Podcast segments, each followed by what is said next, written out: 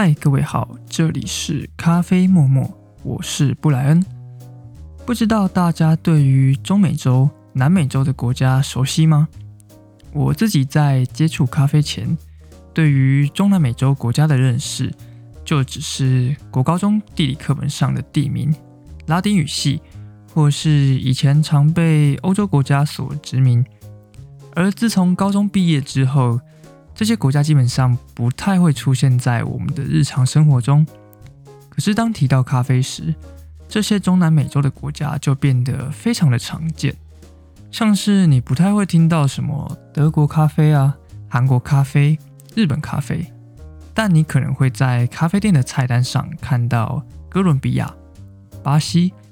哥斯达黎加、萨尔瓦多等等。而今天我们 podcast 的主题。就是中美洲国家之一瓜地马拉的咖啡。瓜地马拉位于中美洲，东临贝里斯、洪都拉斯、萨尔瓦多以及大西洋，西边则是接墨西哥、太平洋。以地理位置来看，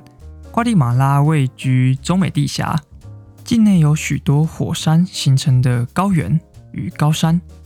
那可主要分成三个地理区。北部的平原是热带雨林气候，中部的高原是瓜地马拉海拔最高的地方，属于亚热带气候。西南部太平洋畔狭长的平地则是属于热带气候。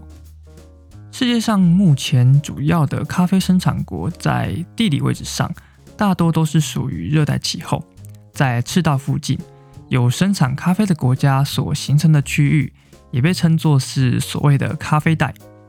瓜地马拉具有热带、亚热带气候外，因为火山的关系，它也有非常得天独厚的地理环境资源。全境十座火山能够提供肥美、充满矿物质的肥沃土壤，以及高达一千三至两千公尺的海拔高度，这对于发展农业而言是相当有优势的。目前在瓜地马拉，咖啡是农产品的大宗。而且境内种植阿拉比卡种咖啡树的比例高达九十八 percent，算是相当的高。而瓜地马拉也是世界上十大咖啡出产国家之一。瓜地马拉的咖啡最早起源于十八世纪，当时正处于殖民统治时期。咖啡据传是由耶稣会的修士传入，不过并没有一开始就盛行，一直到了十九世纪中期后。当时化学染料的发明，让瓜地马拉重要的经济农作物需求大减，因此政府转而鼓励境内的农业进行多样化的种植，并开始协助发展咖啡的产业。在19世纪末期，咖啡的外销已占瓜地马拉总外销的百分之九十。现在，瓜地马拉所种植的咖啡树品种大多是波旁、卡杜拉、卡杜埃。有些庄园还有帕卡马拉，以及大家可能有听过的艺妓。那由于有雨季以及比较多变的微气候，所以主要的处理法是水洗，少量有日晒。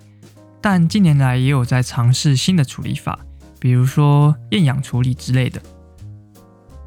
刚刚有提到瓜地马拉依山傍水，有中美地峡，有太平洋沿岸。因此，有许多知名的咖啡产区位于这些特色鲜明的地理环境。首先聊到的就是最耳熟能详的维维特南果地区。维维特南果位于西北的高原，海拔高度约在一千五百至两千公尺，是瓜地马拉海拔最高的咖啡产区，也算是几个产区里面比较干燥的。那很多国家在高海拔的地方其实都很难种植咖啡，因为咖啡树容易被冻死。但维维特南果这个高原刚好有来自墨西哥平原的暖风，使得维维特南果地区的咖啡树不会被冻死，而且早晚的温差大，咖啡的生长速度不会太快，因此这个地区所生长出来的咖啡果实比较厚实，密度较大。咖啡豆比较密实坚硬，风味非常的饱满，所以说在越高海拔的地方，咖啡豆就会比较厚实。也因此，瓜地马拉的咖啡有自己的分级，从低海拔七百公尺开始往上，以大约每一百五十公尺为一个级距，从 Good Wash 一路排到 Strictly Hard Bean。其中，以我们在台湾咖啡店常看到的，大概就是种植海拔一千六百公尺以上，也是最高级的 Strictly Hard Bean，简称 SHB。而在这个分级之后，常看到带有 EP。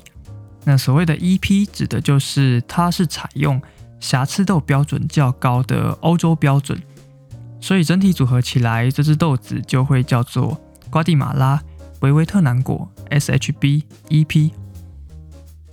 在维维特南果地区，我认为最具代表性的咖啡庄园是爱因赫特庄园，或者叫做因赫特庄园。这个庄园已有百年的历史，在咖啡产业里也是相当赫赫有名的，是国际生豆评鉴赛 COE 的常胜军。除了瓜地马拉常见的品种外，阿因赫特庄园也有来自巴拿马翡翠庄园的一级品种。另外还有通过雨林保护联盟认证的波尔沙庄园，也是市面上常见的维维特南果地区庄园。波尔沙庄园的创办人是位瓜地马拉的医生，他在退休后来到维维特南国地区，买下了一块环境优美的土地，建立了波尔沙庄园。除了庄园外，也藏在当地进行许多的基础建设。而波尔沙庄园其实就在阿因赫特庄园的隔壁，在比赛中也时常碰头。两个庄园的咖啡豆品质都相当的优秀。而维维特南果地区的咖啡风味果酸明显，带点坚果、杏仁以及焦糖香，而后段的尾韵更是变化无穷，可以说是最具代表性的瓜地马拉咖啡。接下来聊到同样也是相当常见的安提瓜地区。安提瓜地区位在中部的高原，海拔高，具有独特的火山土壤，遮荫栽植。加上微型的气候，这里也是瓜地马拉最负盛名的咖啡产区。虽然海拔高度略低于维维特南果，但咖啡的风味却不输于它。我想大家可能有看过或者听过一些名字很 fancy 的豆子，而其中花神就是来自于瓜地马拉安提瓜地区。而提到花神，最有名的就是贝拉卡莫纳庄园以及拉米尼塔庄园。贝拉卡莫纳庄园位于安提瓜水火山南方的山坡上，有着肥沃的土壤，地质良好，拥有非常适合种植咖啡的微型气候。而拉米尼塔其实是哥斯达黎加的咖啡庄园集团，他们在瓜地马拉也拥有自己的咖啡品牌，就是花神。拉米尼塔集团对于咖啡生豆的处理、保存以及品管的要求很高，因此。他们出产的花神可以说是品质的保证，有别于一般中南美洲的豆子所强调的 body 尾韵。花神的特性很明显，就是强烈的花香气息、明亮的花果酸以及均衡的甜味与尾韵。我个人认为，花神在浅培、中浅培以及中培都能够表现出不同的特色。是一支风味相当多变的豆子。接下来提到的产区有别于维维特南果以及安提瓜都在高原，这个产区就是位在热带雨林气候的科班产区。这里有高海拔的山群以及热带雨林，而且一年四季云雾缭绕。科班这个字的意思其实就是指雾气多的地方，而且这里的年雨量很多。环境也未遭到太多的开垦破坏，使得科班能够种植出品质良好的咖啡。而如果仔细看科班产区咖啡豆的名称，会看到写着某某合作社，而不是庄园。因为科班地区的咖啡种植是以小农为主，不像庄园有自己的或合作的处理厂，因此成立合作社来协助小农。以公平的价格来收购咖啡果实，进行后处理，借此来改善小农的生活与经济状况。那咖啡风味强调的是厚实的 body 以及可可焦糖般的尾韵。那除了这三大产区外，瓜地马拉还有圣马可火山产区、阿卡特南果产区、阿提特兰湖产区、法拉罕高原产区以及新东方产区。这些产区的豆子近年偶尔也会出现在台湾的咖啡店，有兴趣的朋友可以多留意看看。这集节目也差不多来到尾声。结果我到最后才聊到为何我选瓜地马拉作为第一个介绍的咖啡产地，主要是因为我认为瓜地马拉的咖啡，它的风味相当的均衡，酸感明显，但又不至于太突出奔放，与中后段的尾韵相当的协调，在不同的焙度下都能够展现不错的风味。我曾经直接给平常没在喝单品的朋友尝试耶加雪菲。这种与一般咖啡印象相差很多的豆子，结果被说太酸了。